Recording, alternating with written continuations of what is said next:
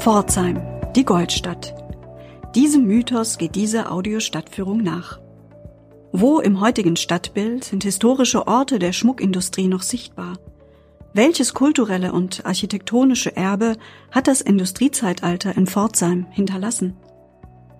Stationen dieser Tour sind, beginnend am Bräuchlinhaus, Fabriken und Wohnhäuser von der Bleichstraße über die Friedenstraße bis zur Schwarzwaldstraße sowie das Industriehaus. Die Laufstrecke dieser Audiostadtführung umfasst rund drei Kilometer. Sie ist barrierefrei, führt aber an mehreren Stellen stark bergauf und bergab.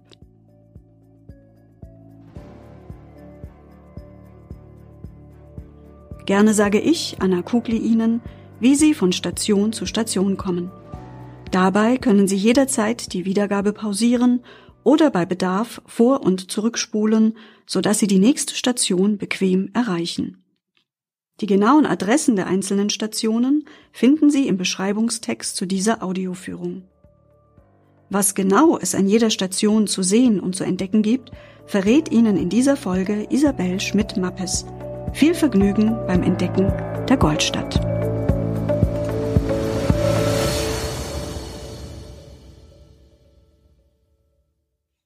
Historische Spuren der Goldstadt. Seit über 250 Jahren prägt die Schmuck- und Uhrenindustrie die Stadt Pforzheim. Das Schmuckmuseum im Reuchlinhaus, die Schmuckwelten im Industriehaus oder das Technische Museum in der ehemaligen Schmuckfabrik Kolmar und Jourdan sind als touristische Ziele bekannt. Aber wo sonst im heutigen Stadtbild sind historische Orte der Schmuckindustrie sichtbar? Gibt es noch Spuren von Kunst und Design zu entdecken? In der Zeit zwischen 1910 und 1930, zwischen Jugendstil und Weltwirtschaftskrise, wurden tagtäglich in rund 900 Ateliers und Manufakturen in arbeitsteiliger Organisation Tausende von Schmuckstücken entworfen, von Hand oder Maschine seriell hergestellt und in alle Welt verkauft. Industrieschmuck aus Pforzheim wurde in die ganze Welt exportiert. Handelskontore und Produktionsstätten waren über das gesamte Stadtgebiet verteilt, oft in Wohnhäusern und Hinterhöfen. Startpunkt dieser Tour ist das Räuchlinhaus in der Jahnstraße 42. Starten Sie vor dem Haupteingang oder gehen Sie, sofern das Haus geöffnet hat, in das Foyer hinein, falls es draußen zu laut ist. Schmucksammlung im Schmuckmuseum das Schmuckmuseum im Reuchlinhaus ist das heutige Herzstück der Goldstadt und ein weltweit einzigartiges Museum zur Geschichte des Schmucks. Rund 2000 Exponate zeigen Schmuckkunst aus fünf Jahrtausenden, von der Antike bis zur Gegenwart. Kunstvoll gearbeitete Schmuckstücke der Etrusker, üppige Kleinodien aus dem Barock, bedeutende Stücke des Jugendstils sowie eine renommierte Sammlung modernen Schmucks. Kunstvolle Taschenuhren aus der Sammlung des Pforzheimer Uhrenfabrikanten Philipp Weber dokumentieren Uhrmacher- und Goldschmiedekunst vom 17. bis ins 19. Jahrhundert. Auch eine Abteilung über die Geschichte der Pforzheimer Schmuckindustrie ist zu sehen. Sonderausstellungen geben Interessierten die Möglichkeit, das Museum immer wieder neu zu entdecken. Die Kunstgewerbeschule und der Kunstgewerbeverein legten bereits um 1877 mit ihren Sammlungen die Basis für das spätere städtische Schmuckmuseum, das 1939 ins Leben gerufen wurde. Bereits früh in der Nachkriegszeit entstanden Pläne für ein neues Museumsgebäude, das 1961 als Reuchlinhaus seine Pforten öffnete. Dieses gehört zu den herausragenden architektonischen Beispielen der deutschen Nachkriegsmoderne. Der Architekt des Reuchlinhauses Manfred Lehmbruck, er lebte von 1913 bis 1992, war Sohn des Bildhauers Wilhelm Lehmbruck und durch seinen Lehrer Ludwig Mies van der Rohe dem Bauhausstil verpflichtet. Geöffnet hat das Reuchlinhaus dienstags bis sonntags von 10 bis 17 Uhr.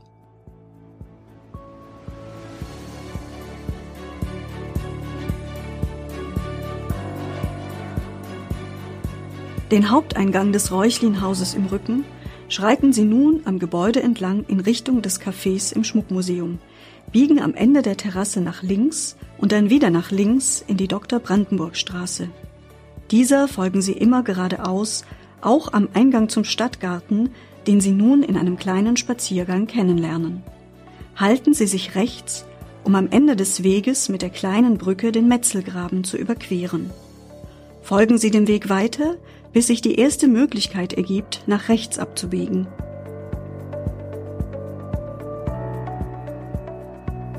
Überqueren Sie die Kallhardtstraße und gehen Sie weiter geradeaus die Schießhausstraße entlang.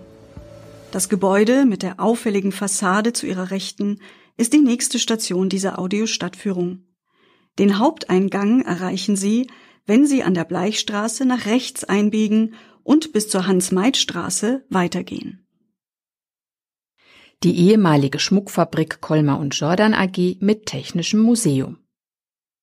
Für die 1885 gegründete Schmuck- und Uhrenkettenfabrik Kolmer und Jordan AG entstand in der Jugendstilepoche dieser extraordinäre Fabrikbau, in dem zeitweise mehr als tausend Menschen arbeiteten.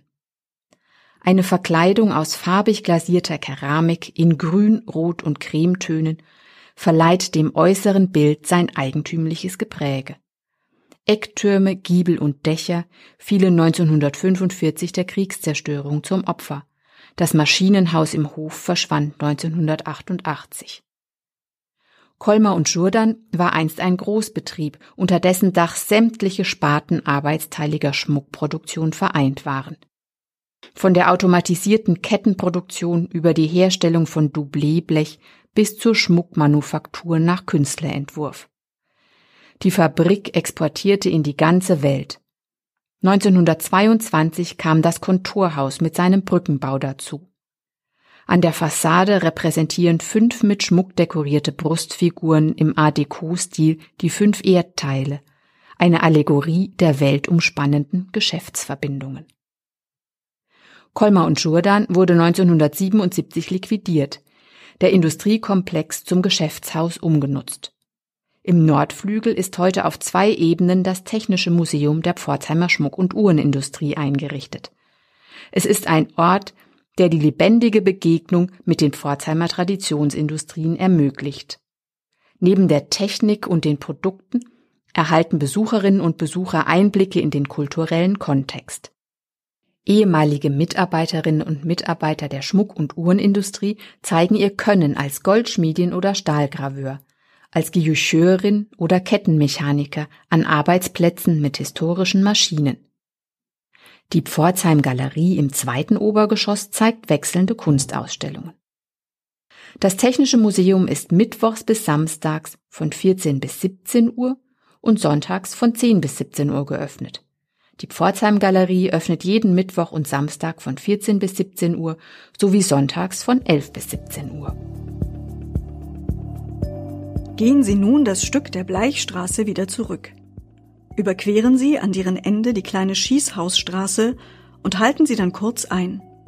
Gegenüber sehen Sie an der Bleichstraße 88 ein ehemaliges Wohnfabrikhaus, das Ihre Aufmerksamkeit verdient.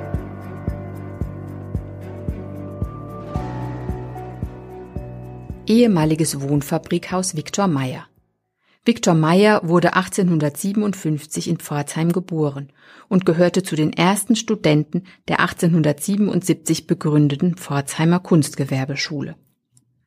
1890 gründete er eine Manufaktur, die mit ihrem Jugendstilschmuck international erfolgreich war. Die nach wie vor inhabergeführte Firma ist noch in Familienhand und stellt heute hochwertigen Schmuck unter eigenem Label her. Viele Jahre lang entstanden bei Victor Meyer auch die weltberühmten Fabergé-Eier. Pforzheims Star-Architekt Heinrich Deichsel entwarf dieses Firmenstammhaus an der Bleichstraße, das sich traditionsbewusst als Bürgerhaus präsentiert. Glückliche Umstände trugen dazu bei, dass das Firmenarchiv mit Geschäftskorrespondenz und Musterbüchern den Krieg überstand.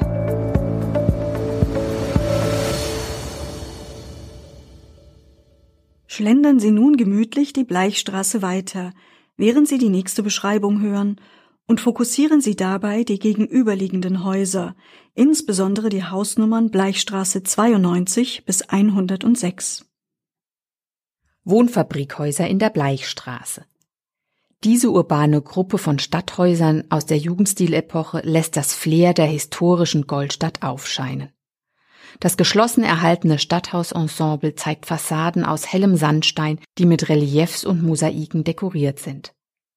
Dahinter verbergen sich frühe Betonskelettkonstruktionen und Hofflügel für Schmuckmanufakturen, wie es branchentypisch für die Pforzheimer Schmuckindustrie war. Die Wohnfabrikhäuser umfassten meist Geschäfts-, Wohn- und Fabrikationsräume, die fließend ineinander übergingen. Auffallend war dabei der Kontrast zwischen dem repräsentativen Gestaltungsanspruch zur Straße hin und der schlichten Gestaltung des hofseitigen Fabrikflügels, der den Blicken der Passanten entzogen war. Falls Sie Zeit haben, im Café Rodensteiner in der Bleistraße 90 eine Pause einzuplanen, können Sie dort im Hinterhof einen Eindruck dieser besonderen Architektur gewinnen. Kehren Sie dann bitte an diesen Punkt zurück.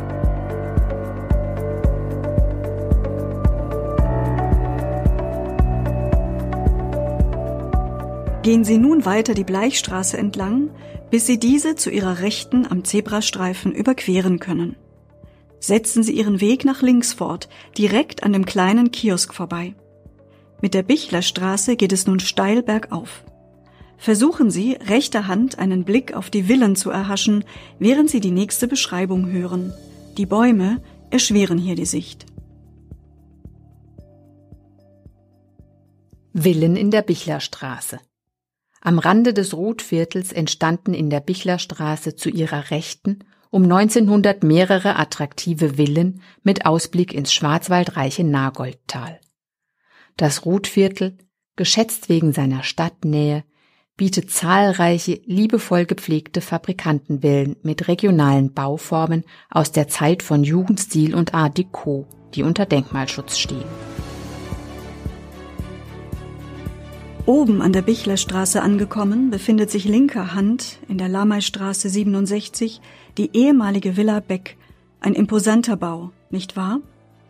Das ehemalige Kutscherhaus im Hof ist über einen unterirdischen Gang mit dem Wohnhaus verbunden. Gehen Sie noch ein Stück weiter geradeaus bis zur Friedensstraße 87, der ehemaligen Villa Trunk.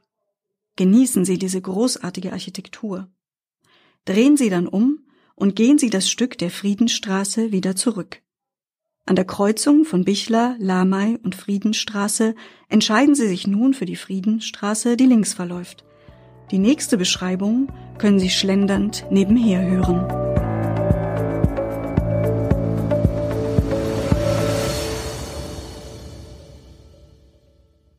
Fabrikantenvillen im Rotviertel. In der Friedenstraße gibt es noch etliche schöne Fabrikantenvillen zu entdecken. Dieses Stadtviertel wurde in der wilhelminischen Kaiserzeit auf dem Höhenrücken angelegt. Es erfreute sich bei den Schmuckunternehmern zunehmender Beliebtheit, je moderner es wurde, Arbeits- und Wohnstätte voneinander zu trennen. Die Frieden, die Lamay und die Schwarzwaldstraße bildeten um 1895 das erste Straßennetz dieses neu entstehenden Wohnviertels, das explizit als fabrikfreie Zone ausgewiesen wurde.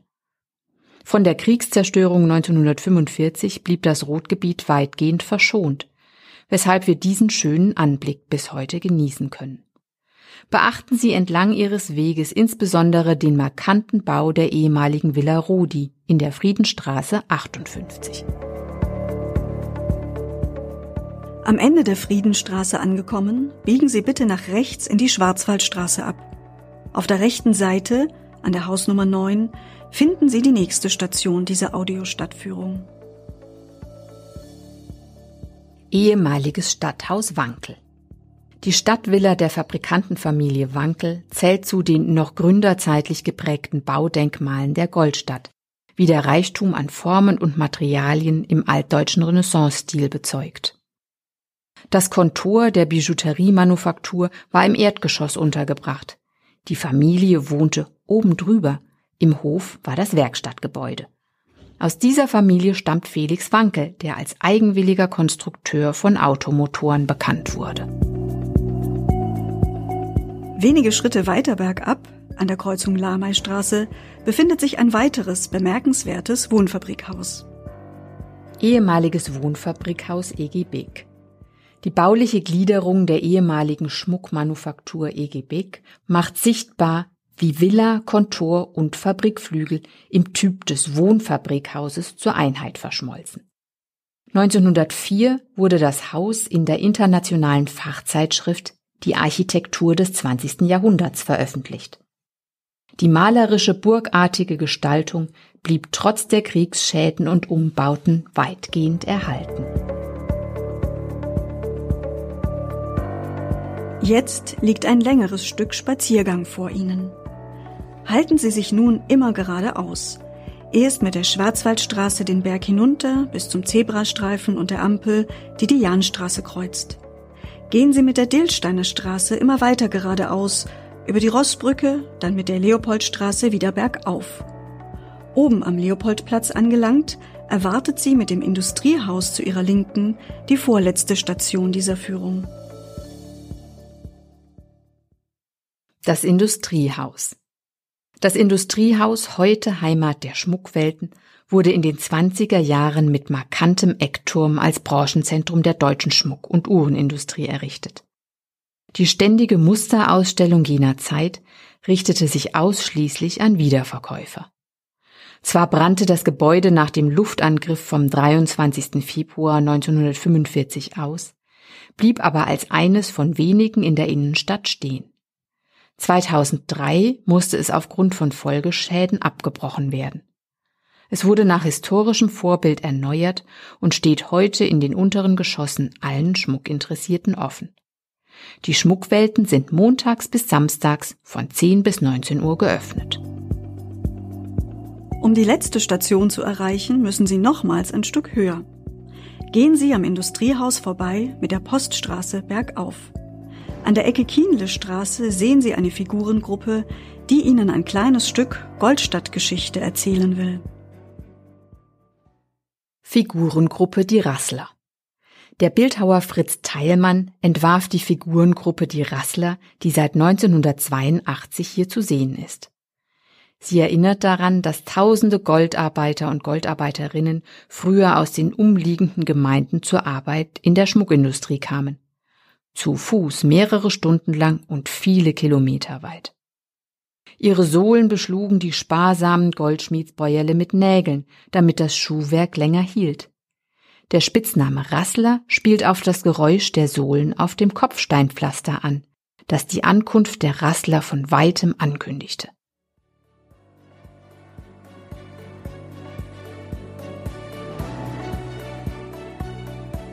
Damit sind wir am Ende dieses Spaziergangs auf den Spuren der Goldstadt Pforzheim. Hat Ihnen diese Audiostadtführung gefallen? Dann erkunden Sie Pforzheim bald wieder mit einer der anderen Folgen dieser Reihe. Bis dahin, eine gute Zeit in Pforzheim.